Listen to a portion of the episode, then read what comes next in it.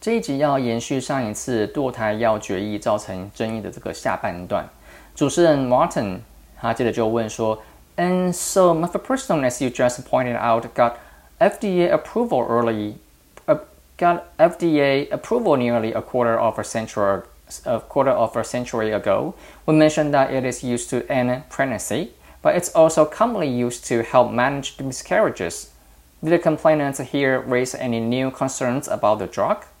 Point out 这也指的就是说解说或者是解释。Help manage miscarriages.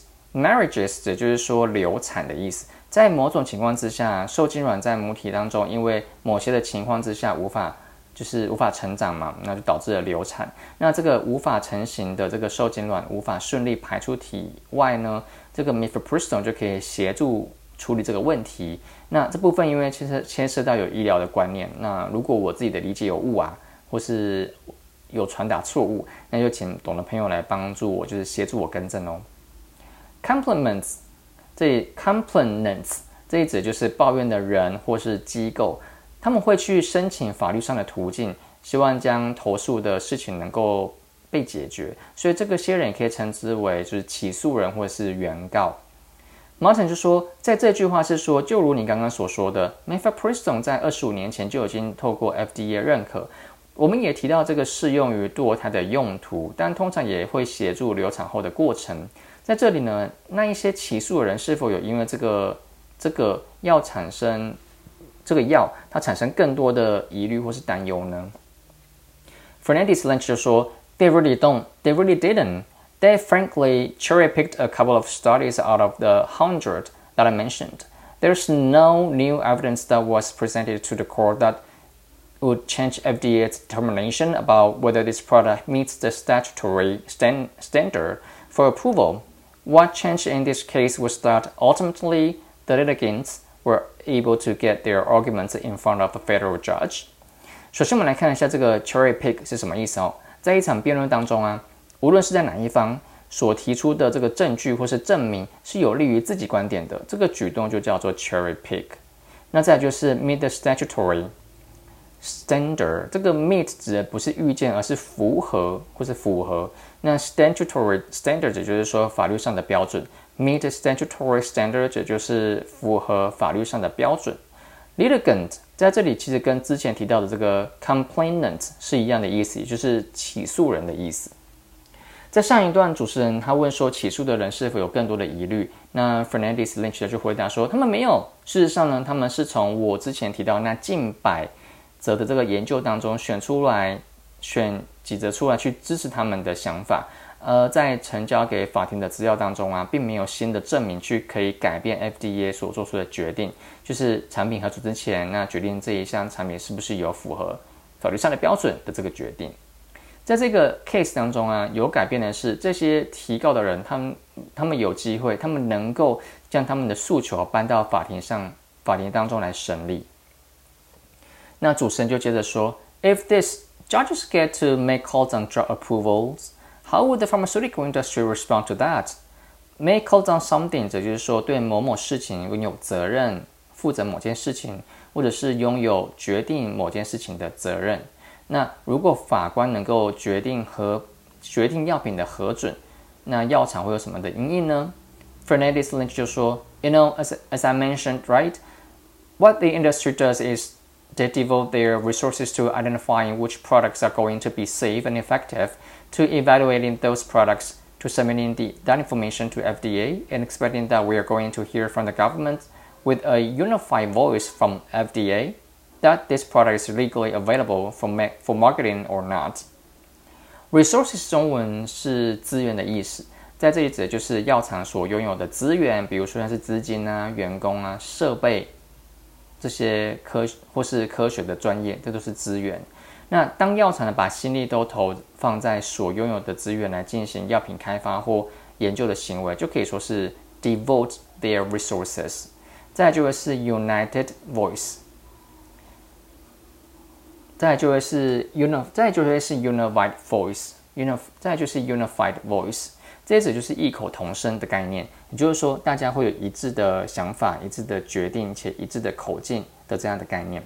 Fernandez Lynch 的意思就是说，如同我刚刚提到的啊，这个药厂它会做的事情就是尽可能的使用他们有的资源，比如说在找出哪个产品安全又有效，呃，评估哪些产品以及以及成交资料给 FDA，并且期待可以从 FDA 得到一致的认可，认为这个产品是合法可而且是可以上市的。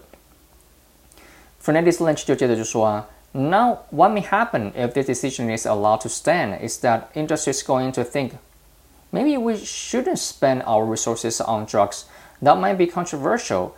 That might cause you know people to take us to court to say that FDA was wrong in proving this drug. Maybe we should just stick to the stick to things that aren't you know aren't going to ruffle any feathers, and that's going to be damaging for patients who rely on vaccines, for example, we know that's a really controversial area of FDA regulation, or perhaps gender confirming care, perhaps gender affirming care. 这边的 ruffle any feathers 的意思是说，因为做了具有争议的事情，造成自己的麻烦或是引起别人的不悦。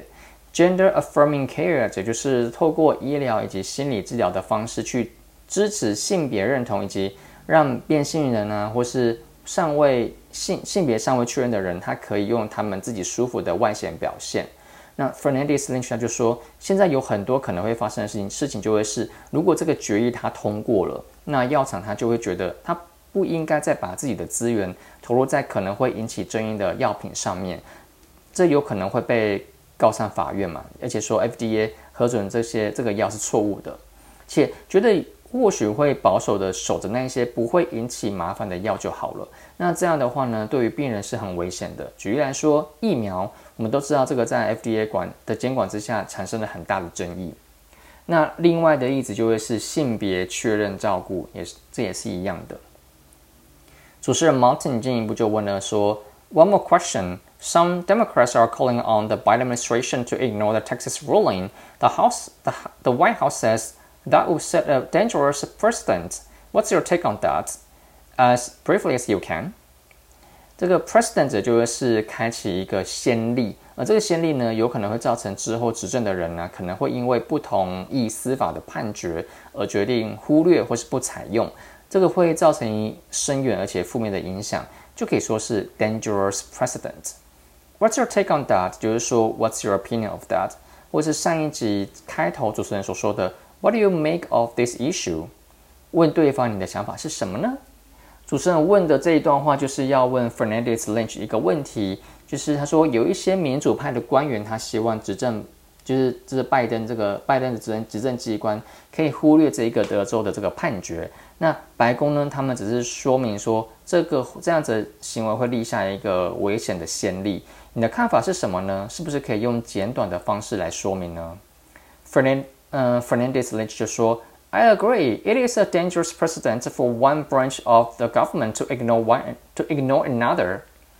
There are a number of steps that the Biden administration can take and is taking to follow. You know, the legal trajectory here, which is to appeal to the Fifth Circuit, appeal to the Supreme Court if necessary, and ultimately it will get you know a Supreme Court decision. FDA has the authority to exercise enforcement discretion in deciding whether to go after any company。那就现在了解一下这个 branch 这个意思。在美国政府呢，他们分为三个，就是有司法、立法、行政。那每一个呢，都会说是一个 branch。平常讲到一些公司的分公司，也可以说是一个 branch。Legal trajectory 则是一个，则是一种 依循法律的合法途径。比如说，要经过一般的法院判决之后，如果你不服，你就可以上诉到比较高的法院。如果你国如果你还是不服，那就可以再上诉到最高的高等的法院。Appeal to the Fifth Circuit，appeal to 可以说是申请上诉的意思。那这边的 the Fifth Circuit 就是美国联邦第五巡回上诉法院。Discretion 则是一种决定的方式。而这个方式呢，这个决定呢是可以不不用依据法条来执行的。比如说，一个人他在违反交通规则的时候呢，警察他可以选择依法开罚，那也可以依照自己的经验给对方一个提醒，就让对方离开。这样子的决定呢，它就是 discretion。Fernandez 的回应呢，表示他也同意去忽略判决的这样子的的决定，应该说他也同意呢，就是就是白宫他说我们不能忽略，我们不能忽视这个判决这个决定，他同意这样子的决议，呃，他觉得这个就会是开启一个很危险的先例，这会是美国政府三大部门其中一方忽略另一方的先例哦。有一些步骤是拜登执政机关可以进行的，且他们也的确正在进行当中，也就是依循合法的途径上诉到第五巡回上诉法院。那如果有必要，会再上诉到最高法院。最后，最高法院就会就会有一个最终的决定，对于是否要去开发任何一间违反 FDA 监管的药厂公司，那这个 FDA 它有权可以依据他们的判断来执行。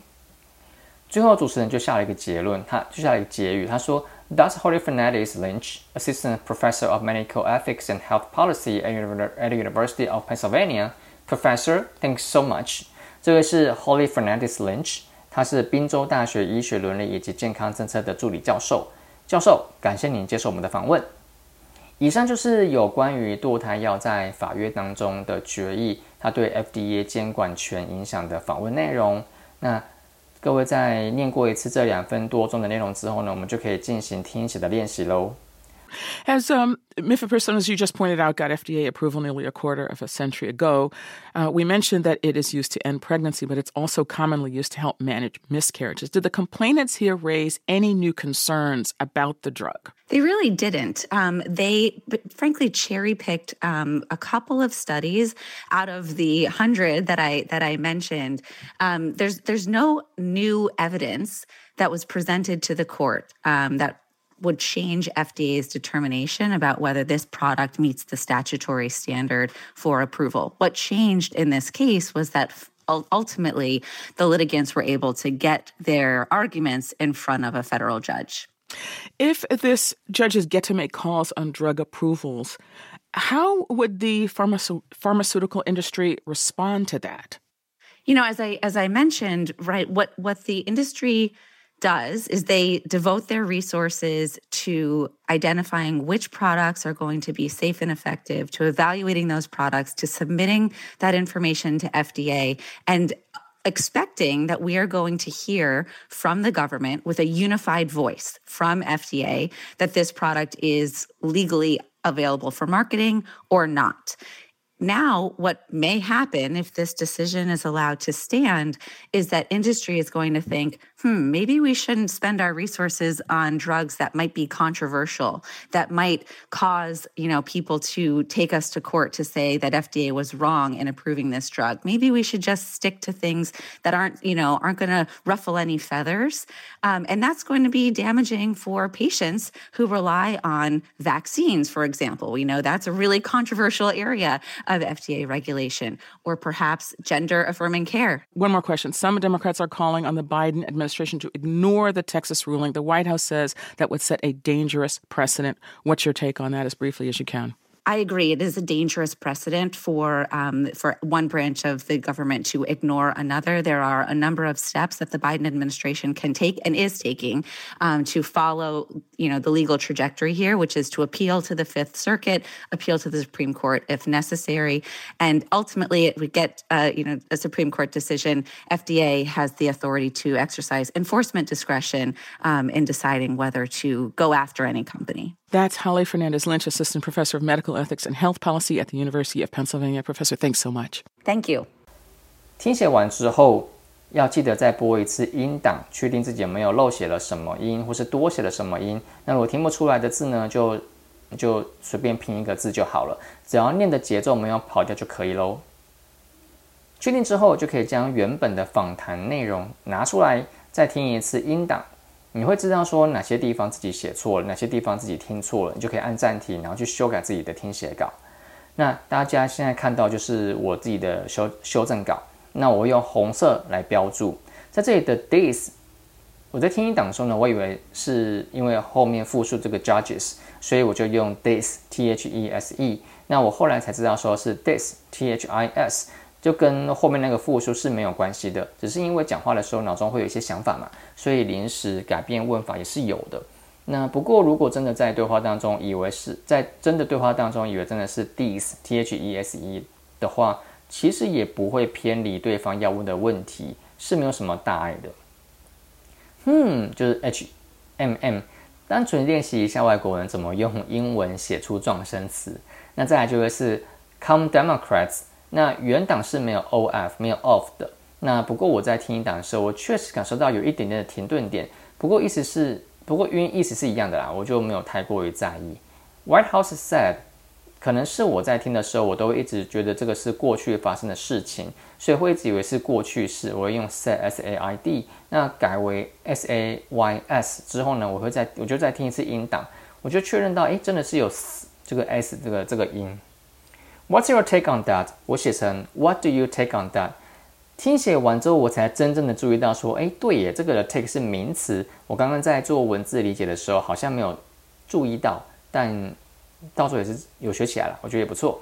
再就是 which is appeal，原本听的时候呢，没有听到 is 跟 appeal 中间有一个 to，那我是补上去之后，我才再仔细去听，从音档当中听到，哎，确实是有 to 的哦。然后是 will get，竟然是 it will get。仔细听也似乎真的是 it 不是 we，但在理解上啊，我是觉得不会有什么影响啊，所以知道就好。最后一个呢，我就是我多写了一个 and，在这一段呢，主持人他讲的真的讲的太快了，那我直觉式的想法是是觉得应该要放一个 and，那原来也是可以不用的，所以因为它不会影响意思，所以是没关系的。确认之后呢，我们就再播放一次音档，然后看着自己已经修改好了这个听写稿。那各位确认无无误之后呢，我们就要来进行跟读训练喽。进行跟读的时候呢，就要请戴着单边的耳机，那音量可以调小声一点点，可以听得到就好。嗯，就是可以以引导自己模仿，这样就可以了。那自己呢，你要念出来声音，你要念出的声音你就要大声一点喽。就是因为你的另外一只耳朵，你要可以听到自己的声音，那确认自己是不是有模仿到位，以及是不是有跟上音导的速度。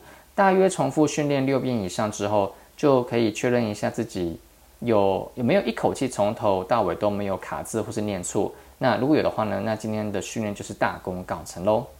恭喜你也跟我一样，英文又往前迈进一迈进一步。那我们下一集再见喽，拜拜。